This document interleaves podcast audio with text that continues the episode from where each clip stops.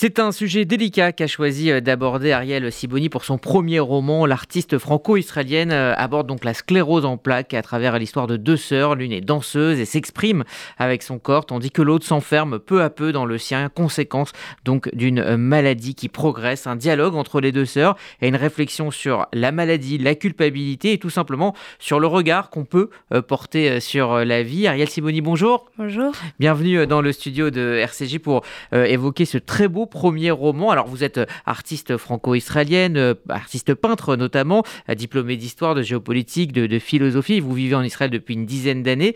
C'est un très beau roman, mais c'est aussi un roman très, très dur. Alors on va dire dès le début, c'est une fiction. Vous êtes glissé dans la peau de ces deux sœurs qui se répondent à travers des lettres. Alors au-delà du fait d'apprivoiser donc une mort certaine, il y a une description très détaillée et très dure de la maladie, de son quotidien. Pourquoi vous avez fait le choix de cette maladie, euh, la, sclérose en plaques?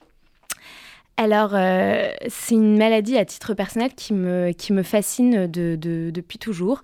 C'est euh, en fait pendant que je faisais mes études de philo et que j'étudiais la, la métaphysique, il y avait un vrai, un vrai euh, sujet qui me, qui me torturait et qui d'ailleurs euh, me torture, non, torture moins, mais qui me, qui me travaille encore, c'est le lien entre le corps et l'esprit. Et je trouvais que la sclérose en plaques était le. Euh, je trouve que ça incarnait vraiment cette phrase de Platon qui me, qui me revient souvent, qui est le corps et le tombeau de l'esprit. Et, et, cette sclérose, c'est vraiment petit à petit, progressivement, notre corps nous enterre nous-mêmes et notre esprit est très clair. Et c'est ça ce qui est le pire. J'aurais pu choisir la vieillesse un truc où le corps se décompose et on voit la vie qui s'éloigne. Non, là, parce que finalement la tête part avec le corps, c'est ça qui est plutôt positif avec la vieillesse. Enfin, je, logiquement. Et là, il y avait un, vrai, euh, euh, une espèce de, d'opposé, de, euh, d'injustice, que l'esprit le, fonctionne et le corps nous lâche. Et comment vivre la vie quand on n'a plus de corps finalement et quand on se sait condamné en fait. C'était vraiment pour partir du point euh, le lien entre le corps et l'esprit, quand l'un lâche, qu'est-ce qui reste de l'autre? Alors, c'est un livre qui aborde plusieurs thèmes, euh, notamment euh, celui de la culpabilité dans l'entourage, notamment donc de, la sœur qui, elle, est valide. Elle, dit à sa sœur Tu es condamnée alors que tu n'as rien fait. Est-ce que cette question de la culpabilité face à la maladie des autres, c'était quelque chose que vous aviez envie d'aborder dans, dans, ce livre?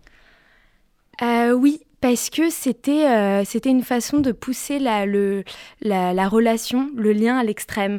C'est-à-dire que euh, j'avais envie d'analyser non seulement le corps et l'esprit, mais aussi les liens, les liens amoureux, les liens fraternels, et comment une sœur qui aime éperdument son autre sœur, qui a toute la bienveillance du monde, parce que justement c'est très complexe, mais on parle de...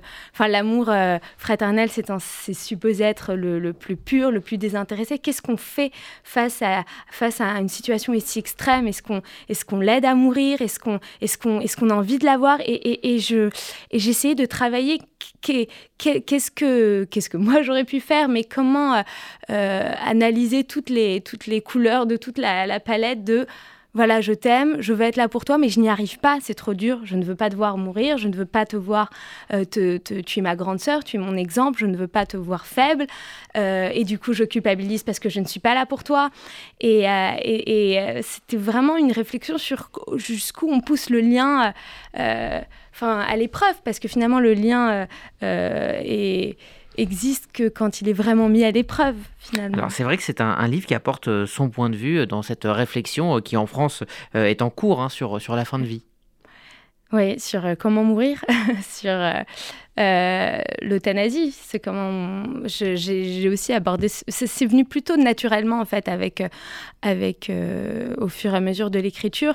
oui, il y avait cette, cet emprisonnement de cette malade. Vous, la vie à tout prix ou, la mort digne en fait et, et, c'est aussi parce que j'entends j'entends les, les, les deux, les opposer chaque fois en me disant non, il faut sauver absolument. Oui, mais si elle ne peut plus rien faire, qu'est-ce que c'est que la vie quand on ne peut plus rien faire et qui d'ailleurs je le dis à un moment, il n'y a que le cœur qui bat quoi ça sert le, le, juste un cœur qui bat sans, sans, sans tout ce qu'il y a autour? Oui, mais l'esprit euh, est là euh, aussi. Euh, alors il y a ce, qui est, ce qui est très intéressant dans ce livre, c'est que vous avez effectivement les deux points de vue, le point de vue de, de, de l'impuissance de, de, celles et ceux qui sont autour de la personne malade et qui, et qui aimeraient, vous dites d'ailleurs à, à, votre sœur fictionnelle, je voudrais te sauver, mais je ne sais pas comment. Et puis, il y a effectivement l'autre partie, la manière d'aborder la, maladie, le fait d'avoir mis en miroir ces deux situations dramatiques, avec aussi les conséquences sur toute une famille.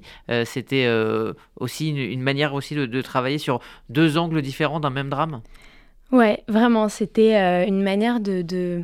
Bah, déjà, le côté épistolaire fait que j'arrivais à jongler, euh, je me répondais en fait, finalement, j'étais... Euh, un jour, j'étais donc cette petite sœur, ce n'est pas ma sœur puisque je deviens mhm. l'autre sœur le lendemain, mais c'était un vrai jeu avec moi-même finalement. C'était comme un challenge de me dire comment, qu'est-ce que tu lui répondrais là? Voilà, ta sœur, elle n'est pas là pour toi et, et, pourtant tu ne lui en veux pas, mais tu es là et tu attends de l'aide et tu ne comprends pas pourquoi on t'aide pas et finalement c'est pas ce que tu attends euh, qui, vont t'aider. Et, euh, c'était euh, une façon vraiment de, d'avoir une vue globale de toute la situation. Je veux dire, si ça, si ça marchait, il n'y aurait pas eu d'histoire. Il fallait quand même que qu'elle soit, elle soit en, bah, dans deux direction opposée. Alors vous abordez également le thème de la nostalgie, à quel point des, moments entre deux sœurs, euh, finalement d'une grande banalité, prennent euh, énormément de valeur au moment où on sait qu'elles vont euh, disparaître, au moment où même elles disparaissent. Vous dites, par exemple, comme c'est triste de ne pas savoir jouir des moments présents,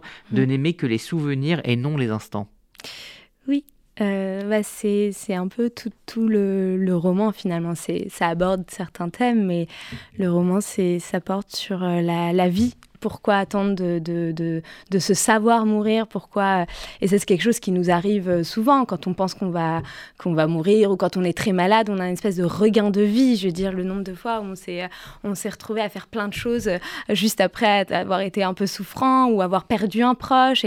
Et, ça, je, je, je, le vois et je le sens et je me dis, mais pourquoi, pourquoi se dire, euh, voilà, pourquoi vivre pourquoi dire aux gens qu'on les aime seulement à la fin Pourquoi Et, et, euh, c'était. j'ai remarqué aussi ce thème de la nostalgie revient quand moi je, me suis séparée de, de ma famille euh, géographiquement, mais les, souvenirs reviennent quand on est séparé. Ah, tu te souviens de ça Et, et, euh, et c'est seulement à, la séparation qu'on repense au passé, au bon moment, et, et comme si c'était condamné finalement.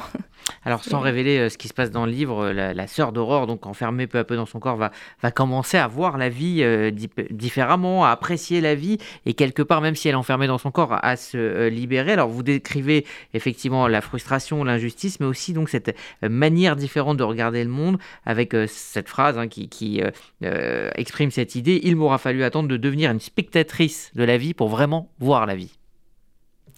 Ouais, bah c'était la, le... c'est aussi pour ça que je voulais vraiment choisir l'épistolaire pour, pour suivre la progression euh, psychologique du personnage.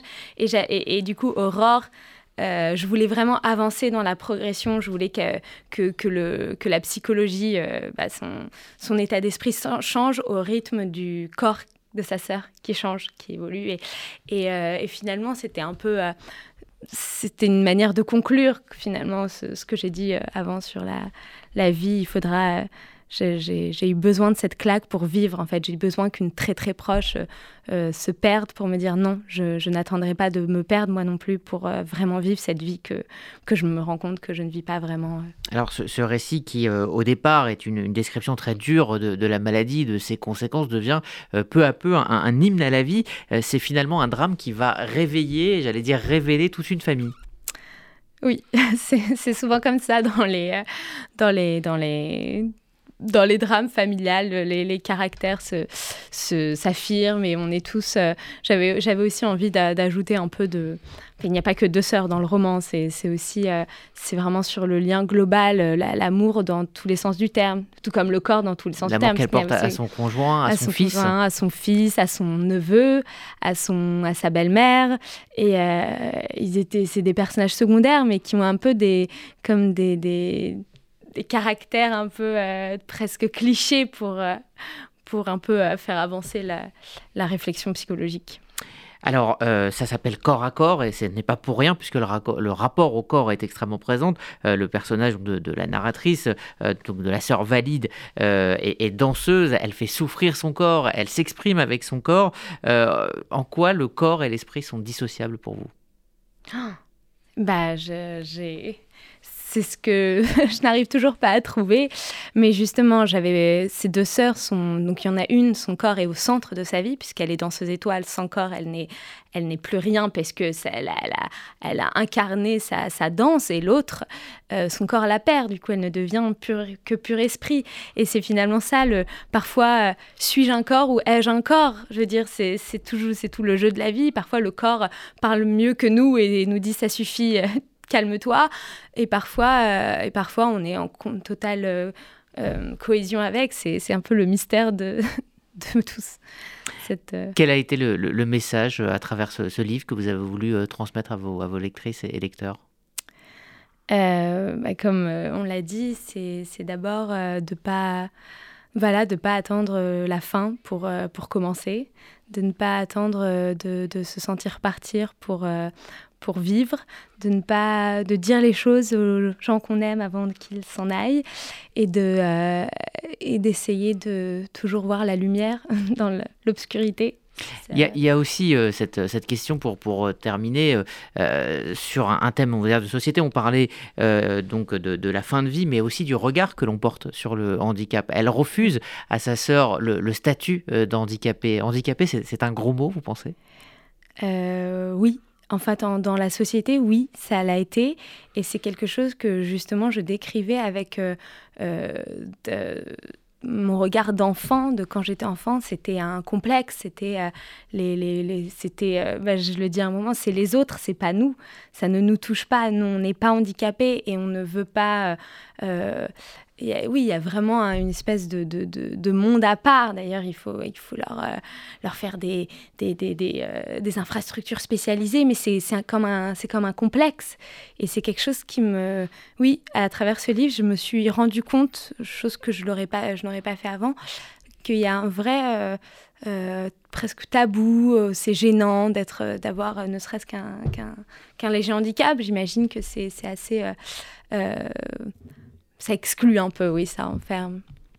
Merci Ariel Siboni. Donc je rappelle, Corps à corps, euh, c'est chez euh, Michalon. C'est un très beau euh, premier roman, très remarqué aussi, donc sur un thème très dur, mais finalement un livre plein de vie que je vous invite à lire. Merci Ariel Siboni d'être venu. Et donc bon retour en Israël où vous vivez une grande partie du temps. Oui. Merci à vous.